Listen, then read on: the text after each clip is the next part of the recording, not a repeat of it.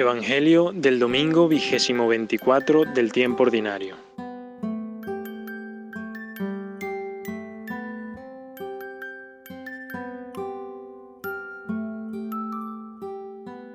Entonces se acercó Pedro a preguntarle, Señor, ¿cuántas veces tengo que perdonar a mi hermano cuando peque contra mí? Hasta siete. Jesús le respondió, no te digo que hasta siete veces, sino hasta setenta veces siete. Por eso el reino de los cielos viene a ser como un rey que quiso arreglar cuentas con sus siervos. Puesto a hacer cuentas, le presentaron uno que le debía diez mil talentos. Como no podía pagar, el Señor mandó que fuese vendido él con su mujer y sus hijos y todo lo que tenía y que así pagase. Entonces el siervo se echó a sus pies y le suplicaba, Ten paciencia conmigo y te pagaré todo. El Señor, compadecido de aquel siervo, lo mandó soltar y le perdonó la deuda.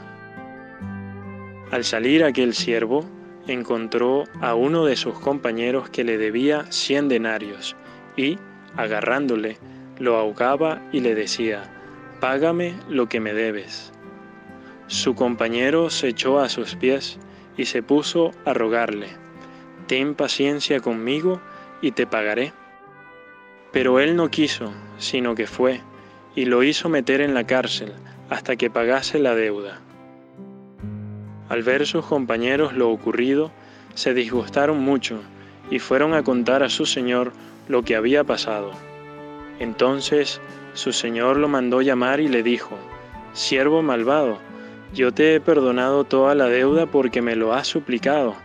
¿No debías tú también tener compasión de tu compañero como yo la he tenido de ti? Y su señor, irritado, lo entregó a los verdugos hasta que pagase toda la deuda. Del mismo modo hará con vosotros mi Padre Celestial, si cada uno no perdona de corazón a su hermano.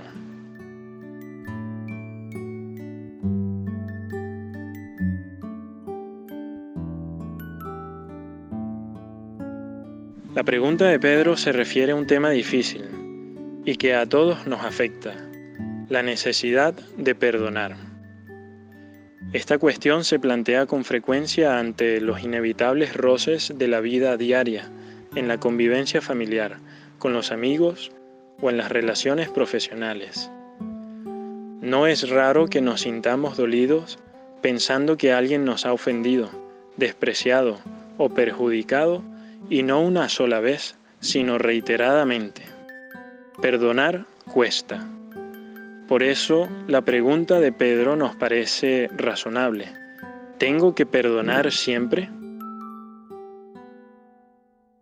Benedicto XVI invita a reflexionar acerca lo que implica el perdón. La ofensa, dice, es una realidad, una fuerza objetiva que ha causado una destrucción y que se ha de remediar. Por eso el perdón debe ser algo más que ignorar, que tratar de olvidar. La ofensa tiene que ser subsanada, reparada y así superada. El perdón cuesta algo, ante todo al que perdona. Tiene que superar en su interior el daño recibido, debe como cauterizarlo dentro de sí y con ello renovarse a sí mismo. De modo que luego este proceso de transformación, de purificación interior, alcance también al otro, al culpable, y así ambos, sufriendo hasta el fondo el mal y superándolo, salgan renovados. En este punto nos encontramos con el misterio de la cruz de Cristo. En efecto, las dificultades que encontramos para perdonar no son tan grandes comparadas con lo que ha hecho Jesucristo por cada uno de nosotros. En esta parábola se expresa muy bien el contraste ante la actitud mezquina de los hombres en perdonar con cálculo y la misericordia infinita de Dios. Un talento equivalía a seis mil denarios y un denario era el jornal diario de un trabajador. Diez mil talentos es una cantidad exorbitante que nos da idea del valor inmenso que tiene el perdón que recibimos de Dios. San José María nos hace caer en la cuenta de que las circunstancias de aquel siervo de la parábola, deudor de diez mil talentos, reflejan bien nuestra situación delante de Dios. Tampoco nosotros contamos con qué pagar la deuda inmensa que hemos contraído por tantas bondades divinas y que hemos acrecentado al son de nuestros personales pecados. Aunque luchemos denodadamente, no lograremos devolver con equidad lo mucho que el Señor nos ha perdonado, pero a la impotencia de la justicia humana suple con creces la misericordia divina. Él sí se puede dar por satisfecho y remitirnos la deuda, simplemente porque es bueno e infinita su misericordia. Ante tanta generosidad por parte de Dios para con nosotros, ¿cómo no vamos a perdonar a los demás?